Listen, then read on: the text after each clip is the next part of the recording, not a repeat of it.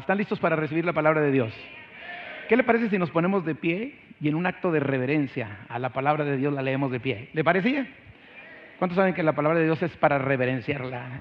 Es, digna de respeto, porque es la palabra de Dios. La palabra de Dios está asociada con lo que es Dios. Y, vamos a leer uh, un, solo, un, solo dos versículos del Salmo 39, versículos 4 y 5 es, una especie de oración que el salmista le hace a Dios y que creo que sería bueno que nosotros pudiéramos hacer esa oración. Eh, la Biblia está llena de ejemplos de cómo podemos nosotros actuar y vivir. Y esta es una oración muy interesante. Dice el salmista, Señor, recuérdame lo breve que será mi tiempo sobre la tierra. Recuérdame que mis días están contados y cuán fugaz es mi vida. La vida que me has dado no es más larga que el ancho de mi mano. Toda mi vida es apenas un instante para ti. Cuando mucho, cada uno de nosotros es apenas un suspiro.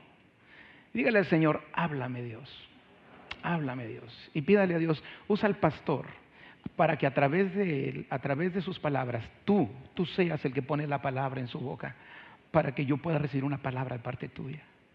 En el nombre de Jesús. Amén. Gracias por orar por mí, hermanos. Pueden tomar su asiento.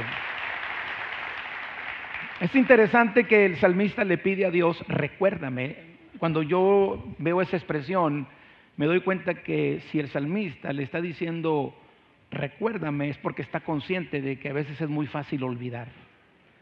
Eh, cuando alguien se preocupa por recordar algo es porque se, da cuenta de que es fácil olvidarse de ciertas cosas. Y aquí el salmista le pide a Dios que le haga saber, que le haga estar consciente. De hecho, en la versión Reina Valera dice, hazme saber, hazme saber el número de mis días, hazme estar consciente del número de mis días. Y le dice, hazme saber lo breve que es la vida en la tierra. Le pide a Dios, recuérdame, hazme estar consciente, hazme saber que mis días están contados.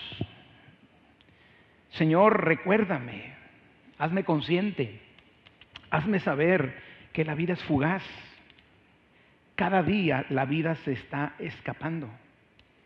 Cada día que vivimos es un día más de vida que Dios nos da y es un día menos en la cuenta de los días que Dios destinó para nosotros. ¿Habían pensado en eso? Cada día es un día más que Dios nos da, pero es un día que menos nos queda. ¿Cierto o no? Sí, o sea, cada día estamos viviendo, pero a la vez estamos muriendo. Se va acabando el tiempo. Y por eso el salmista clama a Dios y le dice, recuérdame. Le pide a Dios que le recuerde, que le haga saber, estar consciente que la vida es un instante, un suspiro para un Dios que es eterno. Entonces, amados, yo quiero hablar un poquito de esto. Y primeramente quiero hablarte de cuatro errores. Puede haber más, y, al menos son los que yo alcanzo los que considero que van muy relacionados con respecto a la vida en la tierra. Cuatro errores que se cometen en relación a nuestra vida en la tierra. El primero es vivir con temor, con temor a la muerte. La Biblia dice que quien teme a la muerte se hace un esclavo del temor. Y nosotros no somos esclavos, Cristo vino a dar libertad a los cautivos. Estar pensando en la muerte, atemorizados por la muerte, esclavizados por el temor a la muerte, es un gran error. Eso no te deja vivir. Cristo vino a liberarnos de ello. Segundo error, la falta de conciencia de que la vida es muy breve. A veces actuamos en la vida, caminamos en la vida, desgastamos nuestra vida, descuidamos nuestro cuerpo y nuestra vida porque pensamos que vamos a vivir para siempre. Pero la verdad es que de acuerdo a la palabra de Dios, la vida es muy breve. Muy breve. Entonces, perder la conciencia de que esta vida es breve, pues nos lleva a descuidarla, a no aprovecharla.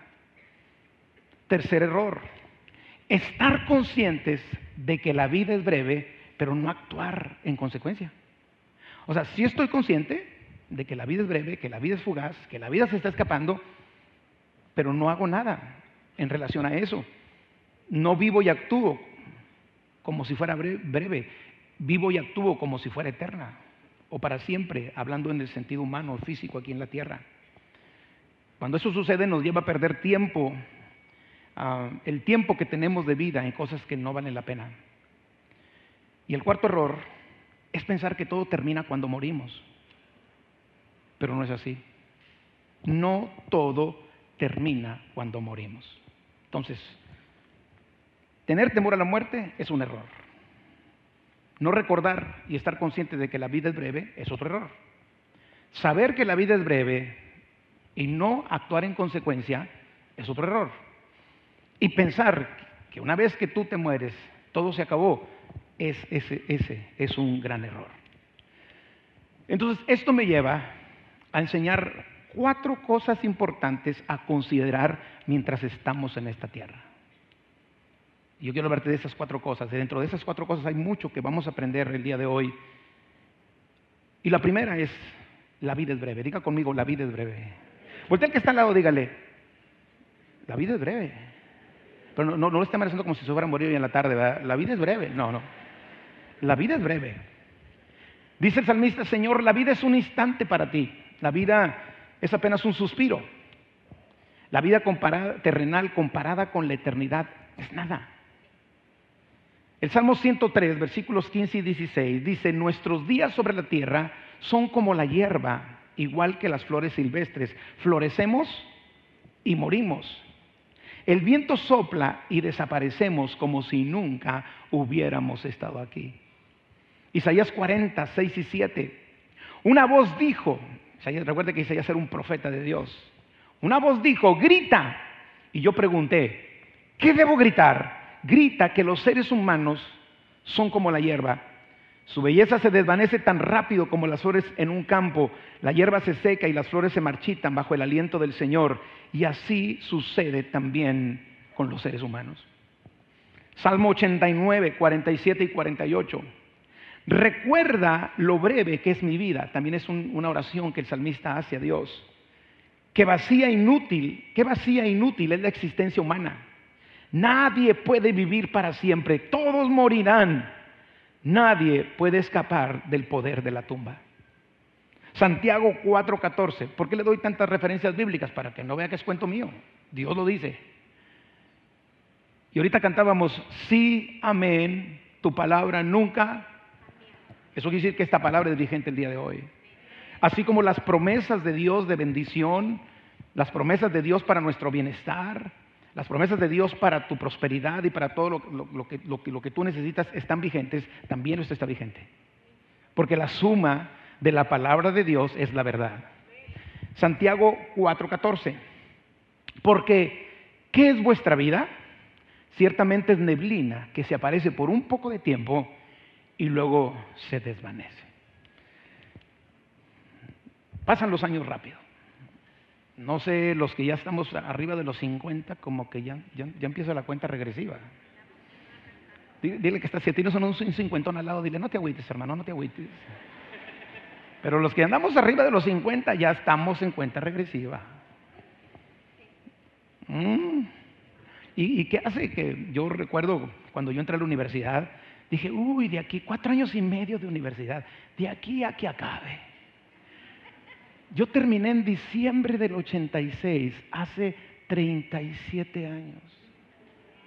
Es que fui a los dos meses a la universidad. 30, yo estaba pensando, hace 37 años yo terminé la universidad. Ah, bueno, aún recuerdo ahora que estaba viendo las fotos del gober, de su niña. Se lo toda la cara del gober. Cuando están grandes se componen los niños. Pero ahora que estaba viendo las fotos de, la niña del gobernador, me trajo a memoria mi primera hija. Cuando pues uno no sabe lo que es ser padre, ¿no? Y, estás emocionado y, la recibes en los brazos y dices, ¿y ahora? ¿Cómo funciona esto? y bueno, ha pasado el tiempo tan rápido. Después nacieron otros dos hijos. Ya, ya el, nido se está quedando vacío. Y qué rápido pasa la vida. La vida es breve. Segundo, la segunda cosa más importante que debemos considerar mientras vivimos en esta tierra es que si la vida es breve, necesitamos aprovecharla. necesitas, necesitamos aprovechar esta vida que es breve. Ahora, quiero decirte una cosa. Dios nos hizo con un propósito. O sea, tú no estás aquí por casualidad. Dios te hizo con un propósito. Y lo mejor que podemos hacer es descubrirlo, porque si no lo descubrimos, nosotros no disfrutamos la vida y no aprovechamos la vida para cumplir ese propósito. Y Dios asignó el número de tus días totalmente relacionado con ese propósito. Es decir, si tú necesitas 100 años para cumplir ese propósito, Dios te asignó 100 años. Si tú, si, tú, necesitas 80 años para cumplir ese propósito, Dios te, asignó 80 años. Porque Dios no va a dar, hacerte un propósito y no darte la vida para cumplirlo. ¿Sí me explico? O sea, ¿por qué la, gente muere joven? Bueno, porque no conocemos el propósito de Dios y gastamos la vida en cosas que no debiéramos. Yo siempre he dicho que la vida es como un auto. Dios lo entrega cero kilómetros. Hay algunos que al auto cero kilómetros en dos meses le meten 50 mil kilómetros. Y hay personas que ese, ese auto en cero kilómetros en, en 10 años le metió los 70 que le los, los kilómetros que le iba a meter en 70 años y aceleró su muerte. ¿Están conmigo? Por eso nosotros necesitamos descubrir nuestro propósito y saber que para ese propósito Dios dio número de días. Yo creo que la muerte prematura no se mide con la edad, se mide con los logros. Es decir, si tú mueres joven, pero lograste cumplir el propósito, no moriste prematuramente, moriste en tu tiempo. ¿Están conmigo? ¿Sí? La vida no, la vida no se mide en años, se mide en logros. Alcanzar el propósito de Dios para nuestra vida. Jesucristo a los 33 años había logrado salvar al mundo. Y por eso en Juan 17 dijo, Padre, he acabado la obra que tú me diste que hiciese. Ahora yo quiero regresar a donde estaba contigo. No tengo que verle la cara más ni a Pedro, ni a Juan, ni a Jacob. Ya, mi tiempo se terminó, Señor. Ahora tú glorifícame a tu lado con aquella gloria que yo tuve antes de que el mundo fuese. Jesucristo no murió prematuramente. Jesucristo murió cuando, cuando logró el propósito. Si Jesucristo muere antes de salvarnos, hubiera muerto prematuramente. Y Él estuvo sujeto, estuvo expuesto como nosotros a perder el propósito, por, por eso el diablo lo tentó, pero Él nunca pecó. Él sabía lo que venía. ¿Están conmigo?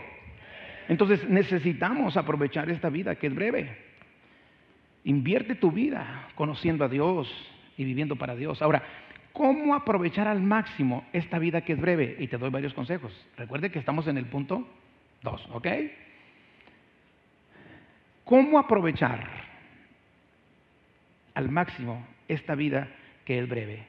Salmo 90, versículo 12, dice, enséñanos a entender, es otra oración que hace el salmista, enséñanos a entender la brevedad de la vida para que crezcamos en sabiduría. Eso me lleva a una cosa, si yo quiero aprovechar ah, mi vida, si yo quiero aprovechar el tiempo que Dios me da, lo sensato es vivirla con sabiduría. Pero no una sabiduría humana, sino la sabiduría de Dios. Por eso el salmista dice, Señor, enséñanos tú a entender la brevedad de la vida para que crezcamos con sabiduría. Eh, ese mismo, ese mismo versículo en, en, la nueva versión internacional dice, enséñanos a contar bien nuestros días para que nuestro corazón adquiera sabiduría. Amados, es de sabios aceptar que la vida es breve para buscar cómo podemos aprovecharla. Si aceptamos que la vida es breve, entonces buscaremos aprovechar cada minuto de ella. Y si queremos aprovechar cada minuto de nuestra vida, entonces lo sensato es pedirle a Dios sabiduría para lograrlo. Si no crecemos en sabiduría, no la humana, la sabiduría de Dios, vamos a cometer los suficientes errores como para no aprovechar la vida e incluso poder hasta cortarla. Ahora, yo quiero darle cinco maneras sabias de aprovechar la vida. No les estoy confundiendo con tantos puntos. Cinco maneras. Porque alguien dijo que nosotros no podemos decidir cómo morir. ¿Alguien de ustedes puede decidir cómo morir? Pero todos podemos decidir cómo vivir. En mí no está la capacidad de decidir cómo muero, pero en mí sí está la capacidad de decidir cómo vivo en los años que Dios me da. Entonces, hay que vivir sabiamente. Y para vivir sabiamente, ahí está el primer consejo, incluye a Dios en tu vida sobre la tierra. Jesucristo dijo que separados de Él nada podemos hacer. Proverbios 2, 6 y 7, porque Jehová da la sabiduría. ¿Quién da la sabiduría?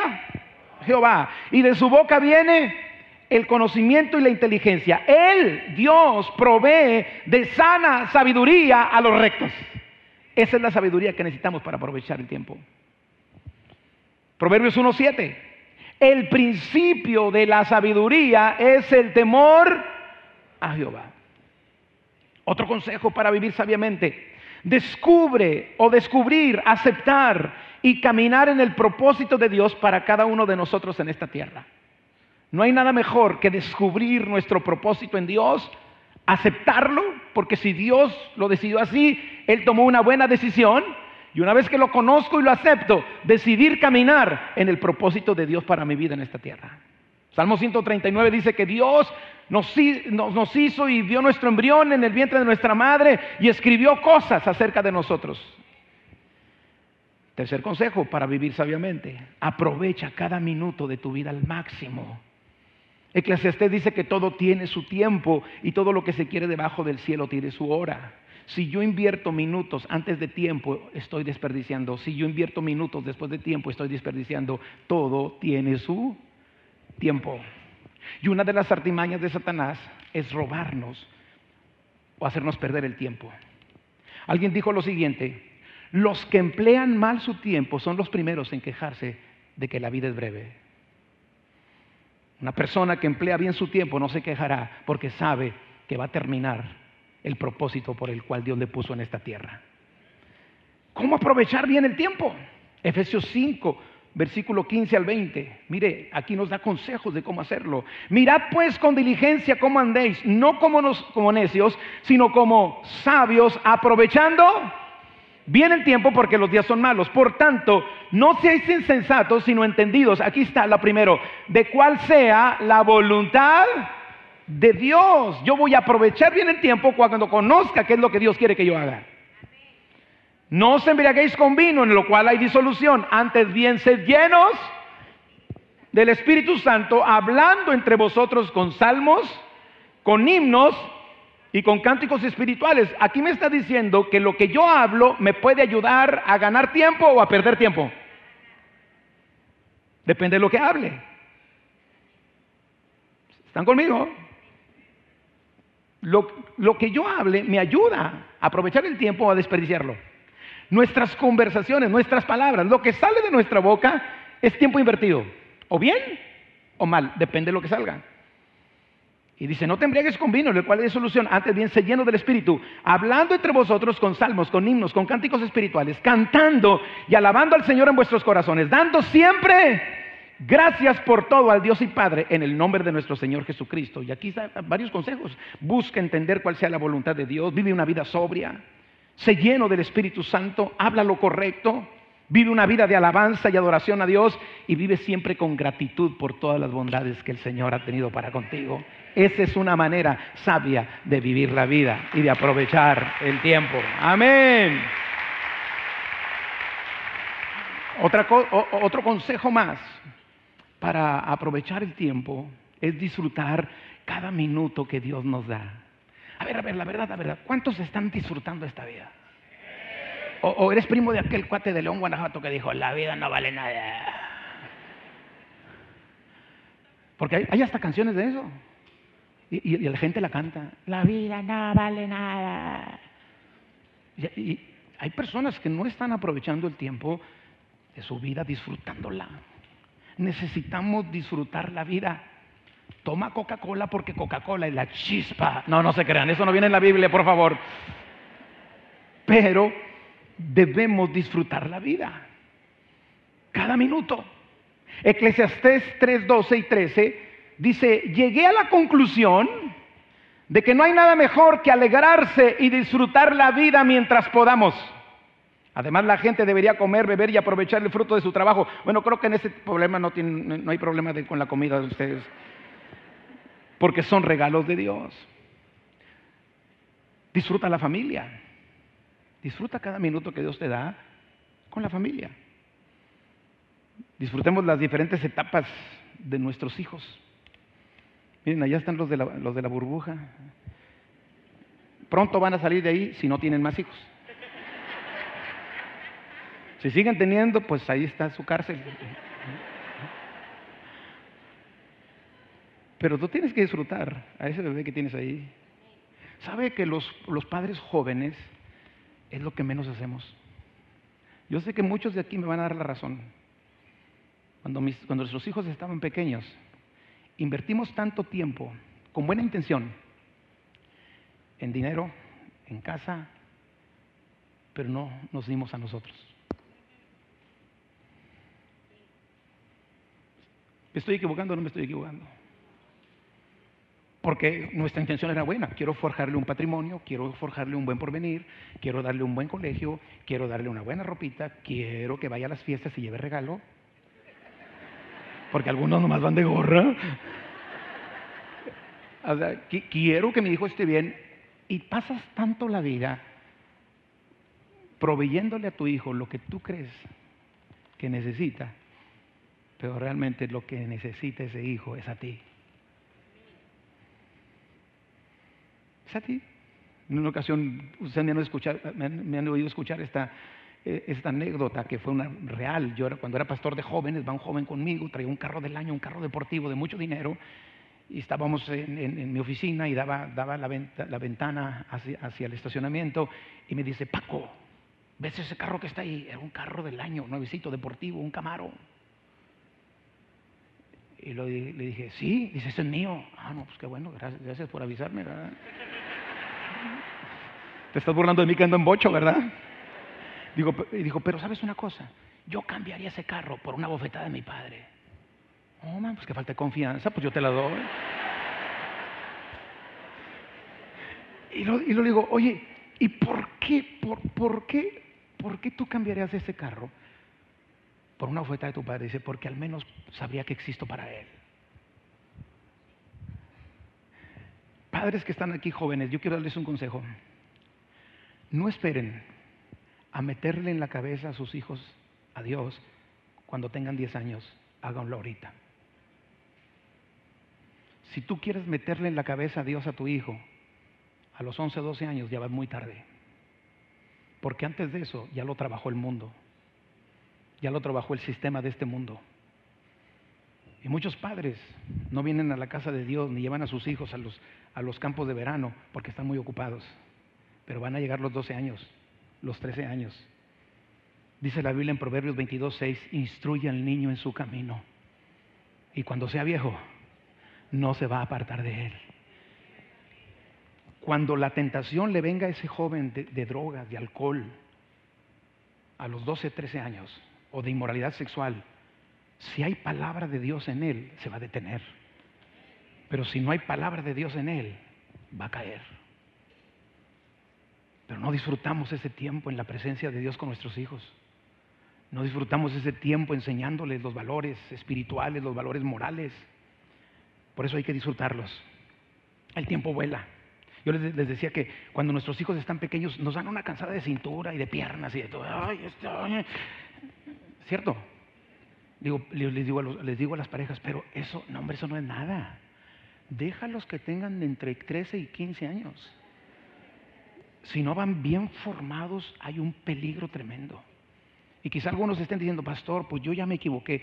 Bueno, vamos a luchar por ellos y con la ayuda del Señor vamos a sacarlos adelante. No estamos tarde. Y yo estoy hablando para prevenir a los que, a los que todavía no pasan por una situación de esas, que, que en el nombre de Cristo los instruyas en los caminos de Dios. Tu hijo te necesita más a ti que el dinero, aún una buena educación. No estoy en contra de eso. Si podemos darle las dos cosas, gloria sea Dios. Pero si voy a sacrificar el entregarme a mi hijo por darle un carro, tú vales más que un carro. Tú vales más que cualquier otro bien que le puedas ofrecer. Disfrutemos al cónyuge. Las mujeres fueron las que dijeron amén. Los hombres cuando no disfrutan ustedes. Disfrute a su cónyuge. Dice, dice Eclesiastés 9:9, goza la vida con la mujer que amas. Señora, voltea, dígale al gordo, te está hablando gordo. Disfrutemos los hijos. Salmo 127, 3 al 5. He aquí, herencia de Jehová son los hijos. Si tú tienes más de cinco, eres millonario. Cosa de estima el fruto del vientre. Yo, yo, creo en ese versículo. Yo hubiera querido siete, pero la carrocería no le aguantó a Laura. Y tuvimos que suspender la fábrica a los tres. Yo quería siete. Pues yo digo, soy, yo quiero ser millonario. Herencia de Jehová son los hijos. ¿Cuántos quieren esa herencia? Hoy la gente no quiere tener hijos. Ay, no. Pocos hijos para darles más. ¿Eso dice la Biblia? El problema es que estamos creyéndole a las mentiras del mundo. Pocos hijos para darles más. Con dos se cierra la fábrica. Ya no más. otros uno, con uno, con uno tenemos. No, cinco, siete, diez. Parejas jóvenes, los quiero influenciar. Tengan muchos, hartos hijos. Y dice, como saetas en manos del valiente, así son los hijos sabidos en la juventud. Bienaventurado, miren lo que dice, bienaventurado el hombre que llenó su aljaba de ellos. Bienaventurado, feliz, dichoso. Yo no conozco a una persona que haya tenido seis, siete hijos que esté eh, felices con los hijos. No sé por qué me estoy yendo por este lado. Pero bienaventurado, hay países donde ya te están pagando por tener hijos porque la tasa, el índice de natalidad se ha bajado y, los que mueren contra los que nacen ya son más los que mueren y de pronto se van a quedar sin gente. Pero ese es el sistema de este mundo. Es de que si la carrocería aguanta, hermanas, si la matriz aguanta, póngala a jalar. Con la ayuda de Dios, va a sacarlos adelante. Disfrutemos a los hermanos en la fe. La Biblia dice en el Salmo 133.1, mirad cuán bueno y delicioso es habitar los hermanos juntos. Disfruta el alimento, el vestido, el techo. ¿Cuánto le dan gracias a Dios por el techo, por el alimento, por el vestido? Cómete esos frijoles en bola, pero ¡ah, disfrútalos. Pastores que son puros frijoles en la mañana son secos, en la tarde son caldudos, en la noche son en bola. No te preocupes, eres de hierro, eres de hierro. Disfrútalo, disfruta el arroz, disfruta las papas, disfruta una tortilla con chile. Di gracias Dios porque tú me das esta bendición, esta comida. Disfrútala. Eclesiastés 9:7, anda y come tu pan con gozo y bebe tu vino con alegre corazón, porque tus obras ya son agradables a Dios. Disfruta tu trabajo. ¿Cuánto le dan gracias a Dios por el trabajo? Diga conmigo, gracias a Dios. Mañana es lunes.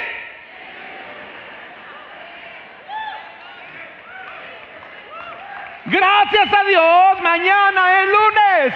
Y si voy a trabajar es porque tengo trabajo. Y de ahí llevo el sustento a mi casa. Y lo voy a disfrutar.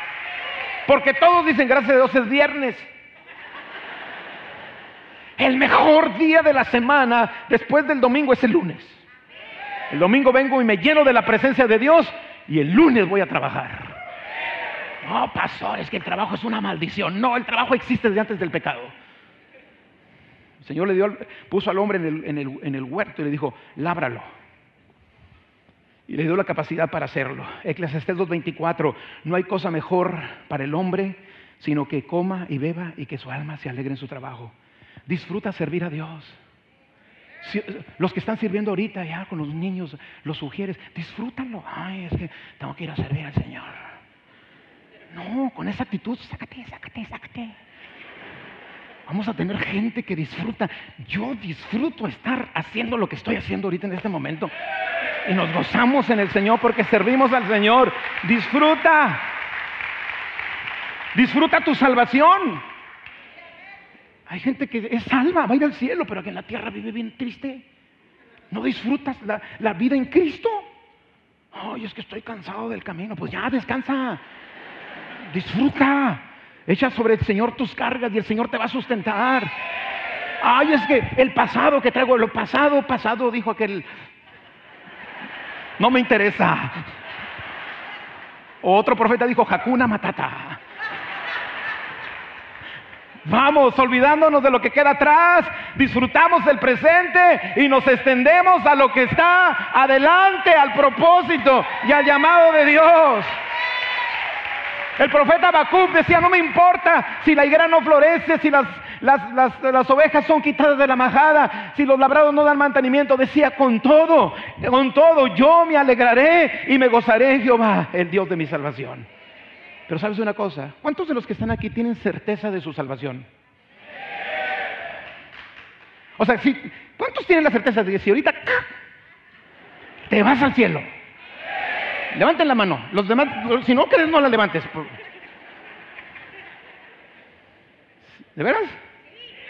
Bueno, disfruta que tu nombre está escrito en el libro de la vida. El Señor manda a, predicar a sus discípulos y, les dice, vayan y echen demonios y salen enfermos. Cuando regresan, Señor, aún los demonios se nos sujetaban en tu nombre. Y digo, ¿se maravillan de eso? Hombre, eso es pan comido. Bueno, no dijo así Jesús, pero más o menos. Eso es, eso, no, no se maravillan de eso. Alégrense y maravíllense de que sus nombres están escritos en los cielos. Cuando disfrutamos, aprovechamos el tiempo. Disfruta cada momento especial que Dios te da. Como escuchar el canto de un pájaro. ¿Cuánto hace que no escuchas un pájaro? Eh, o le pones atención. Contemplar las estrellas en una noche oscura. No, pastor, está lleno de smog aquí. Un bello atardecer. Disfrutar el, la alegría de los niños. Disfruta la iglesia. Gloria a Dios. El Salmo 122.1 dice, yo me alegré con los que me decían, a la casa de Jehová iremos. Disfruta la presencia de Dios. Porque el Salmo 16.11 dice que en la presencia de Dios hay plenitud de goza y delicias a su diestra para siempre. Y otra forma de aprovechar el tiempo es sirviendo a Dios con alegría. Pero vamos a la tercera cosa importante que debemos considerar mientras vivimos en la tierra. ¿Cómo quieres terminarla? ¿Cómo terminaremos esta breve vida? Y hay dos ejemplos en la Biblia de cómo podríamos terminarla. Uno es el ejemplo de Salomón, el otro es el ejemplo del de apóstol San Pablo. Amados, la tercera cosa más importante es considerar, mientras vivimos en esta tierra, cómo vamos a terminar. Tú puedes terminar decepcionado o satisfecho, victorioso o derrotado, fastidiado o lleno de gozo. Y la sabiduría o la necedad con la que vivimos define cómo terminamos. Define si terminamos antes o terminamos después. Salomón tuvo todo. Fue rey, todo lo que deseaba le fue concedido, logró muchas cosas como persona y como rey, pero al final termina lleno de insatisfacción, lleno de frustración y diciendo, vanidad de vanidades, todo es vanidad. Mire cómo comienza su libro de Eclesiastés, capítulo 1, versículos 1 y 2. Los primeros dos versículos te dicen cómo se sentía él en la etapa final de su vida. Palabras del predicador, hijo de David, rey en Jerusalén, vanidad de vanidades, dijo el predicador, vanidad de vanidades, todo es vanidad. Si vas al versículo 14, dice él, miré todas las cosas, miré todas las obras que se hacen debajo del sol y aquí todo ello es vanidad y aflicción de espíritu. Si te vas al versículo 17, dediqué mi corazón a conocer la sabiduría y también a entender las locuras y los desvaríos. Conocí que aún esto era aflicción de espíritu. Si nos vamos al capítulo 2, del 4 al 11, mire lo que dice, engrandecí mis obras, edifiqué para mí casas, planté para mí viñas, me hice huertos, jardines y planté en ellos árboles de todo fruto, me hice estanques de aguas para regar de, ellos el bosque donde crecían los árboles, compré siervos y siervas, tuve siervos nacidos en casa, también tuve posesión grande de vacas y de ovejas, más que todos los que fueron antes de mí en Jerusalén, me amontoné también plata y oro y tesoros preciados de reyes y de provincias. Me hice de cantores y cantoras, de los deleites de los hijos de los hombres y de toda clase de instrumentos de música. Fui engrandecido y aumentado más que todos los que fueron antes de mí en Jerusalén. A más de esto, conservé conmigo sabiduría.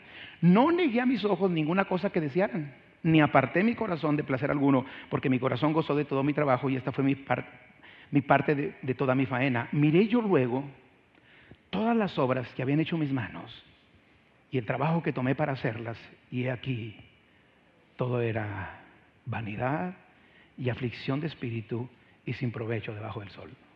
Qué triste es terminar así. Qué lamentable. Te das cuenta que perdiste el tiempo. Te das cuenta que no aprovechaste el tiempo, que no entendimos que la vida es breve y que hay que vivirla con sabiduría. Pero mire Pablo, Pablo estaba en una condición diferente. Pablo no tuvo bienes, no tuvo riquezas, no tuvo todo lo que Salomón logró. Es más, Pablo sabe que va a morir. Y sabe que va a morir martirizado por Jesús. Sabe que lo van a matar. Sabe que, va, va a pasar por un periodo de sufrimiento. Y habla con su discípulo Timoteo y le dice lo siguiente en 2 Timoteo 4:6. Porque yo ya estoy para ser sacrificado y el tiempo de mi partida está cercano. Se me van a sacrificar, voy a morir por la causa de Cristo. Y luego mire lo que dice, he peleado la buena batalla, he acabado la carrera, he guardado la fe. Por lo demás, me está guardada la corona de justicia, la cual me dará el Señor juez justo en aquel día, y no solo a mí, sino también a todos los que aman su venida. ¿Cómo vamos a terminar?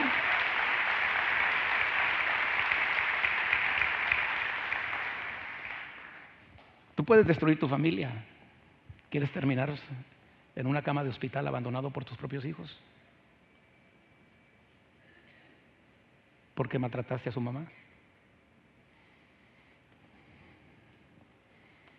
¿Quieres terminar como mujer abandonada por tus propios hijos porque te odian? Ok, lograste tener riquezas, pero el final de tus días es vivir solo. Vamos a decir como Salomón, vanidad de vanidades, todo es vanidad. Pero si, si Dios nos llama a, su presencia y estamos como Pablo, vas a decir, luché, peleé la batalla. No me quitan la vida. Yo, me van a matar porque tengo que morir así, pero yo acabé la carrera. No me la quitaron ni antes ni después, en el momento en que yo terminé la carrera. Y sobre todo, dice Pablo, me pueden quitar lo que sea, pero nunca me moverán de mi fe en aquel que me salvó y en el cual yo tuve un encuentro con él camino a Damasco y he guardado la fe. Por lo tanto, me está preparada la corona de justicia que Dios dará. Y la última, la cuarta cosa que debemos considerar mientras vivimos en la tierra ¿Qué después de que esta breve vida termine? Amados, yo sé que los mensajes que nos hablan de prosperidad, de bendición, son una bendición. Y aquí hablamos de eso. Pero también hablamos de santidad. La Biblia dice que seamos santos como nuestro Dios es santo. Pero también tenemos que hablar de que después de esta vida hay una eternidad. Una eternidad con Dios o una eternidad sin Dios. Mire, también la Biblia dice que hay un infierno y hay un cielo. Ay, no, yo no creo en eso del infierno, pero si crees, sí, amén, tu palabra nunca cambia. No, créalo todo, machito, créalo todo. Hay que creer todo. No, sí creo el Salmo 91, que Dios me guardará, sí, pero hay un infierno. Y por eso la tentación está a la orden del día, porque Satanás nos quiere tentar para desviarnos del propósito de una eternidad con Dios. Hay una eternidad con Dios y una eternidad sin Dios. Y yo siempre, la verdad, yo no, nunca he pensado, yo, nunca, yo no quiero irme al infierno. Yo por eso ya acepté a Jesucristo en mi corazón. Porque el único que me puede librar del infierno se llama Jesús. Pero cuando me puse a pensar esto que dice Segunda Tesalonicenses, se lo voy a leer 1, del 6 al 10. Dice, porque es justo delante de Dios pagar con tribulación a los que os atribulan. Y a vosotros que sois atribulados, daros reposo con nosotros cuando se manifieste el Señor Jesús desde el cielo con los ángeles de su poder en llama de fuego, para dar retribución a los que no conocieron a Dios, ni obedecen al Evangelio de nuestro Señor Jesucristo. O sea, va a haber una retribución, de acuerdo a la palabra, para aquellos que no obedecen al Evangelio de Cristo. Los que no quieren conocer a Dios. ¿Y cuál es esa retribución? Los cuales sufrirán pena de eterna perdición. Y esta parte, excluidos de la presencia del Señor y de la gloria de su poder. Quiero serle honesto, yo le tengo más, tenía más respeto al infierno, al sufrimiento del infierno, que a ser excluidos de la presencia de Dios. Pero cuando me doy cuenta de lo que significa estar excluido de la presencia de Dios, yo tengo temor. Mire, esta tierra, esta tierra donde vivimos, Dios está presente. Dios está presente. El día que Dios ya no esté presente en esta tierra, El hombre más malo no se siente tan mal porque Dios está presente. Y la presencia de Dios, aún a los incrédulos, les da cierta tranquilidad. Pero el día que Dios quite su presencia de esta tierra, si usted se ha sentido solo y en depresión, eso no es nada comparado con un día estar excluidos de la presencia de Dios, pero no por un tiempo, por una eternidad. Dios está presente. Hoy lo vi por la mañana, mientras salí a orar y vi el amanecer. Él está en el amanecer. Cuando salí a orar en la mañana y escuché los cantos de los pájaros y dije, Dios está presente. Y Dios está presente con buenos y con malos. Con unos quiere estar, con otros los tiene que soportar. Pero Él está. Pero a mí me aterra. ¿Qué sería esta tierra sin la evidencia de la presencia de Dios aquí?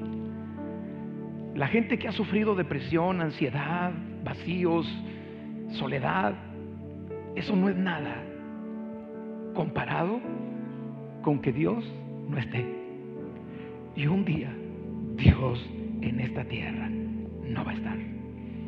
Y dice la Biblia que si nosotros no obedecemos a Cristo, seremos excluidos eternamente de su presencia. Esto es serio. A veces uno como pastor piensas para predicar esto porque a veces la gente lo toma como un chantaje, como un como amedrentarte, pero la palabra se tiene que hablar. Y usted lo toma, si usted quiere tomarlo como chantaje, usted sabe. Pero si creo a, toda la palabra, también debo de creer a esta. Amén. Daniel 12.2 dice, y muchos de los que duermen, está hablando de los tiempos finales. Daniel es un profeta que habló de los tiempos finales y dice, y muchos de los que duermen en el polvo de la tierra serán despertados, unos para vida eterna y otros para vergüenza y confusión perpetua. Amados, de que va a terminar, la vida va a terminar. Pero ¿qué después de que esta vida breve termine? Dicen por ahí que la muerte está tan segura de alcanzarnos que nos da toda una vida de ventaja. Y otros dijeron, otras personas dicen, eh, lo único que tenemos seguro después de que nacemos es que un día nos vamos a morir.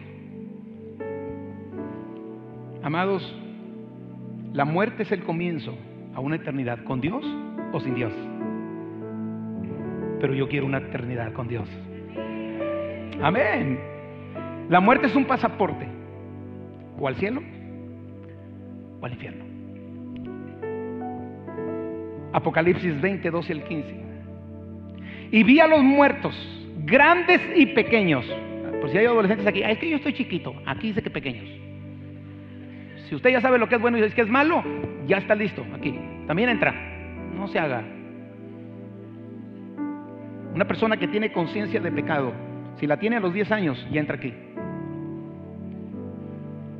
Si tiene conciencia de lo bueno y lo malo, ya entra aquí.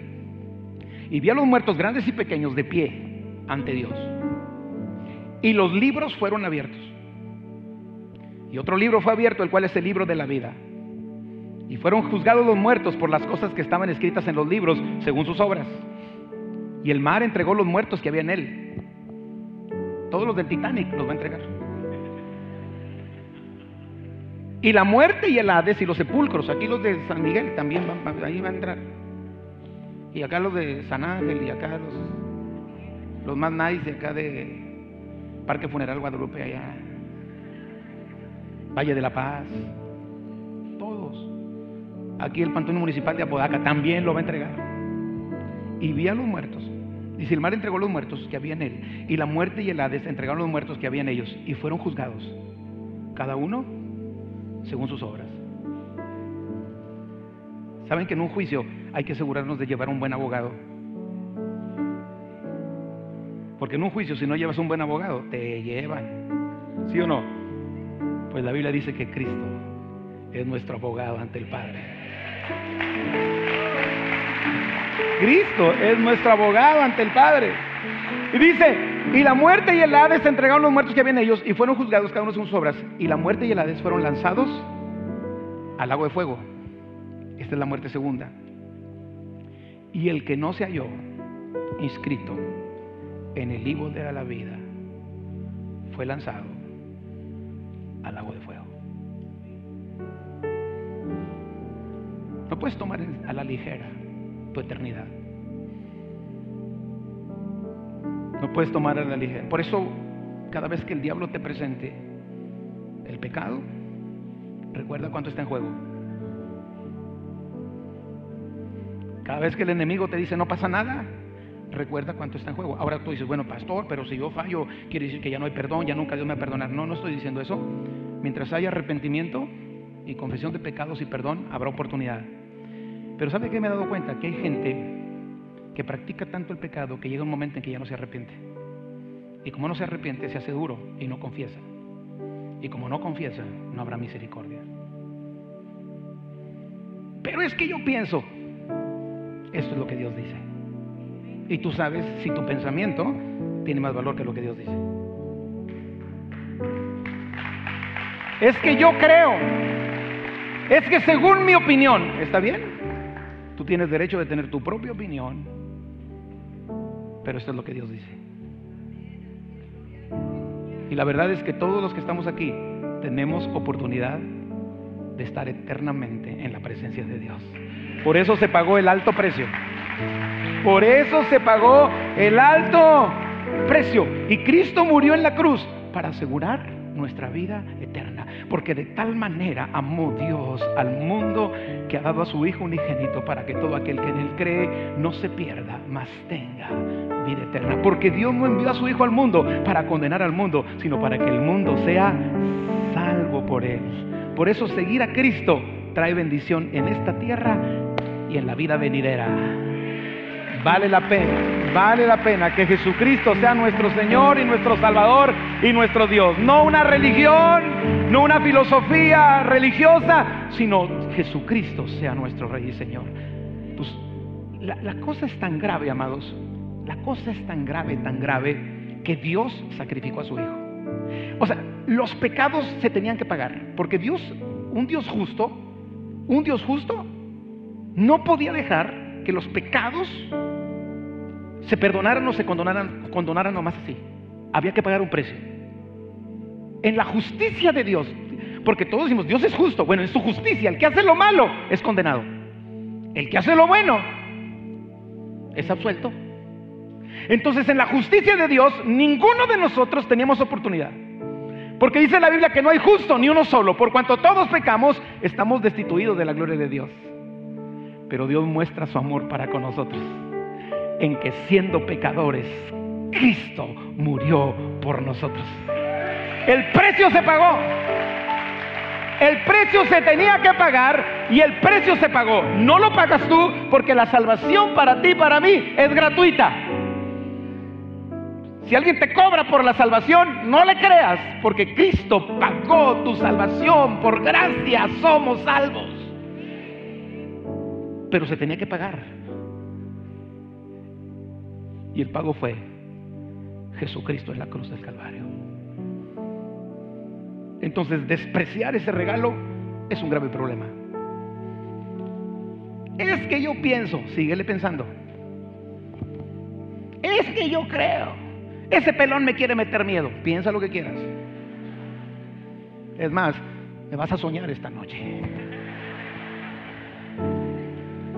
Pero si tú aceptas a Jesús y si tú te confirmas en tu salvación, tú puedes estar seguro que la muerte será la que te libera del cuerpo para estar un día eternamente en la presencia de nuestro Padre Celestial. Dele el aplauso al Señor.